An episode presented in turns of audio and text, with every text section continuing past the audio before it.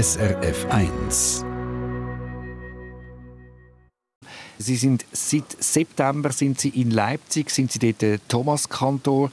Wie haben Sie sich eingelebt in Leipzig? Ja, sehr gut. Es ist eine wunderbare Stadt. Ich würde sagen, es ist eine gute Kombination zwischen Großstadtfeeling und doch ist man innerhalb von Minuten im Grünen. Es gibt überall Park. Und die Kombination zwischen Großstadt und eben grüne Stadt ist einfach in Leipzig einzigartig. Also es geht mir sehr gut, es gefällt mir gut. Gibt es irgendwelche Parallelen von Leipzig und Solothurn? Ja, in Solothurn ähm, wohnen wir ja auch gerade direkt neben dem Wald. Das heißt, auch dort bin ich sehr schnell ähm, äh, im Wald drin. Und in Leipzig, wie gesagt, in den Park. Ähm, Leipzig ist eine Kulturstadt, Solothurn ist auch eine Kulturstadt, wenn natürlich im kleineren Rahmen, aber trotzdem von dem her gibt es schon Parallelen. Ja. Und es gibt ein Knabenchor in Leipzig und es gibt ein Knabenchor in Solothurn.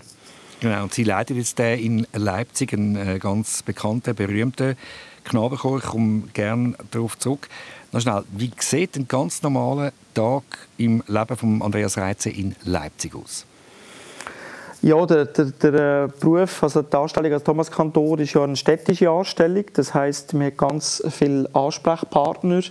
Zum einen bin ich äh, im Alumnat im, äh, im, Büro und wenn ich mal ins Büro gehe, dann ist eigentlich nicht mehr ruhig.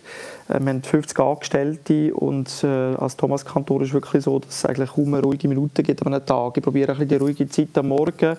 Wenn Sie fragen, wie so ein Tag aussieht, daheim zu äh, machen, indem ich morgen äh, gerne ein bisschen äh, sportlich mit betätige, jetzt wieder draussen, wo das Wetter wieder ein bisschen schöner ist, oder äh, im Winter jetzt auch öfters auf der Rolle oder auf dem Laufband und nachher äh, gibt es Morgen und dann äh, ich mir meistens zwei Stunden Abschott am Morgen, wo ich wirklich auch kein Telefonanruf entgegennehme, damit ich wirklich auch Zeit habe, mich auf die umfangreichen musikalischen Aufgaben vorzubereiten. Weil wenn ich einmal im, im, im Büro bin, dann gibt es eigentlich keine ruhige Minute mehr.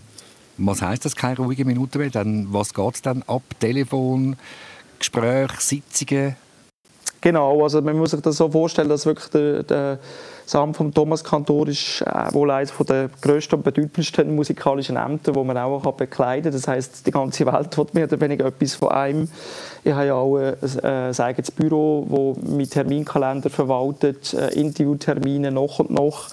Und das ist wirklich wie mit einem Bienenhaus. Und ähm, das geht nachher am Morgen eigentlich bis zum Mittag und am Nachmittag führen nachher Proben an. Und dort ist es meistens ruhiger in der Probe wieder am Morgen, wenn es um die ganzen Termine geht. Der Thomanenchor ist in Leipzig eine Institution und Sie sagen, er ist sehr bekannt, also weit über Deutschland hinaus natürlich. Ihr sind der 18. Nachfolger von Johann Sebastian Bach sozusagen. So viel Tradition, so viel Ehre, das könnte einem ja fast ein bisschen Geschmuch werden, nicht?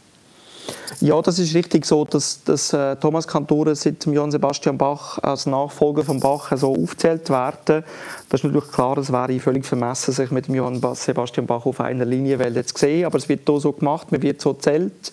Das heißt, äh, das Werk von Johann Sebastian Bach ist auch sicher im Mittelpunkt von unserer Arbeit. Wir führen, wenn es die entsprechenden Kantaten gibt. Jede Woche ähm, Kantaten zum betreffenden Sonntag auf, also direkten Bezug hat und natürlich auch die ganzen Passionen, Weihnachtsoratorium, Motetten.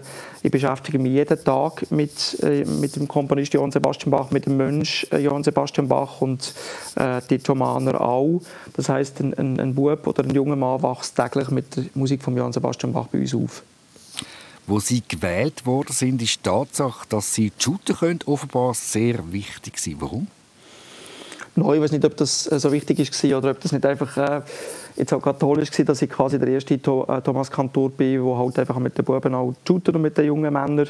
Äh, ich mache das sehr gerne, ich mich gerne sportlich betätigen und wir haben in der Tat neben Probesaal einen grossen Fußballplatz auf dem, auf dem äh, Areal bei uns.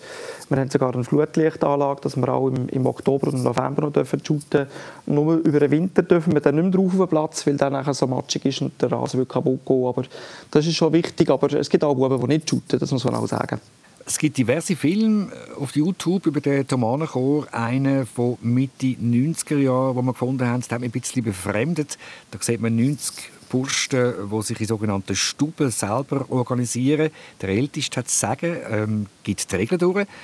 Ich weiß nicht, ob das auch Strafen beinhaltet ähm, und für alle zusammen ein Erzieher. Wie sieht denn das heute aus?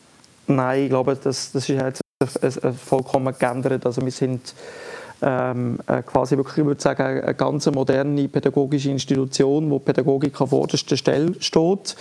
Wir haben sogenannte Erzieherinnen und Erzieher angestellt. Das ist so vielleicht wie ein äh, Mama-Papa-Ersatz. Das Stubensystem ist nach wie vor so, dass äh, äh, verschiedene, also verschiedene alterige Jungs und junge Männer auf einer Stube wohnen. Das muss man sich so vorstellen, dass zum Beispiel also immer gleichaltrige Jungs auf einem Zimmer miteinander dann auch wohnen und es einfach einen Gemeinschaftsraum gibt, wo groß und klein zusammen etwas machen kann, zum Beispiel auch gegenseitig sich helfen bei Hausaufgaben oder auch Spiele machen. Aber es ist ganz klar geregelt und geleitet wird das von professionellen Pädagoginnen und Pädagogen. Und das hat sich sehr stark geändert seit dem Film. Also der Thomanenchor funktioniert ein bisschen wie eine Familie, haben Sie gesagt. Wie ist denn das konkret organisiert? Ja, also die Jüngsten, die bei uns äh, im Naht wohnen, sind 10 Jahre alt und die Ältesten sind 17, 18 und äh, da laufen dort die ganze Gymnasialzeit äh, in den entsprechenden Klassen. Die Klassen sind aber gemischt, also meinte Buben in der sogenannten Thomas-Schule das hat ja auch eine jahrhundertelange Tradition. Man muss sich vorstellen, der Chor, äh, die Institution gibt es seit 810 Jahren, jetzt ganz genau. Und die Jungs äh, gehen in die Schule über die Straße, ins Gymnasium und kommen am Mittag nachher über. Und am Nachmittag sind sie bei uns in der Probe. Und das ist wirklich ein Miteinander äh, von morgen bis zu oben. Ein unglaublich starkes Gemeinschaftsgefühl, das äh, der Thomanenchor miteinander verbindet, gross zu klein. Und das ist etwas, was ganz besonders ist in so einem Internatsknabenchor eben gross mit klein äh, einerseits singt, aber eben auch in die Schule geht und auch Freizeit miteinander verbringt. Sie hören Radio SRF 1. Unser Gast heute ist Andreas Reitze, er ist Thomas Kantor mhm. in Leipzig. Herr Reitze, Ihre Familie ist nicht auf Leipzig gekommen, sie ist zurückgeblieben in der Schweiz. Warum eigentlich? Ja, wir haben uns das sehr gut überlegt. Man muss sich vorstellen, dass äh, meine Frau ist äh, selber Geigerin. Wir haben uns ja auch über Musiklehre kennen. Sie ist an der Stelle an der Musikschule. Und wir haben einfach müssen sagen, ja, machen wir jetzt den Schritt mit der ganzen Familie gerade von heute auf morgen und äh, reist quasi die Kinder zu der Schule aus, meine Frau auch zu ihrem Arbeitsfeld aus und gehen alle auf Leipzig äh, in, eine, in, eine, in ein Umfeld, das sie nicht kennen, das ich auch noch nicht kennt habe. Und es ist schon so, dass der, äh, die Aufgabe von Thomas Kantor ist eigentlich von morgen bis zum Abend eigentlich durchgetaktet. Und wir haben uns nachher entschieden, das so zu machen, dass wir uns einfach sehen, dann, wenn der Papa und der Papa eben nicht Thomas Kantor ist und der Ehemann eben nicht Thomas Kantor ist, sondern völlig eben normal und unbefangen kann da sein oder sie bei mir. Und wir haben hier in Leipzig eine komplette zweite äh, Wohnung für die Familie eingerichtet. Das war jetzt ein schwieriger mit Corona, mit dem Kommen, mit dem Go. Aber das ist wirklich so gedacht und äh, es ist, glaube ich, viel, viel, viel entspannter, als wenn die Familie in dem, in dem Becken hier wäre von Leipzig, wo es einfach äh, voll um Musik, wo es um Thomas Kantor geht und eben nicht um einen Papa oder um einen Ehemann. Etwas ganz anderes. Wenn man ihren Lebenslauf anschaut, dann spielt Musik eigentlich schon ganz früh eine Rolle, also angefangen bei ihren Studien. Woher kommt die Faszination für die Kirchenmusik?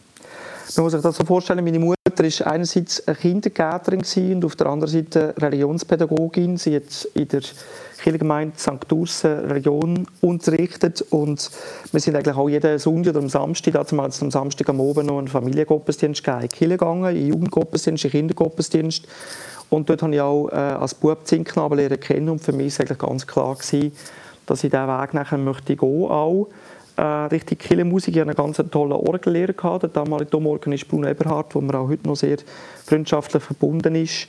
Äh, hat mir nachher quasi das Feld für den Bach geöffnet, für die Kirchenmusik, für die Orgelmusik. Und ich bin wirklich so reingewachsen es hat mich fasziniert und nicht mehr losgelassen.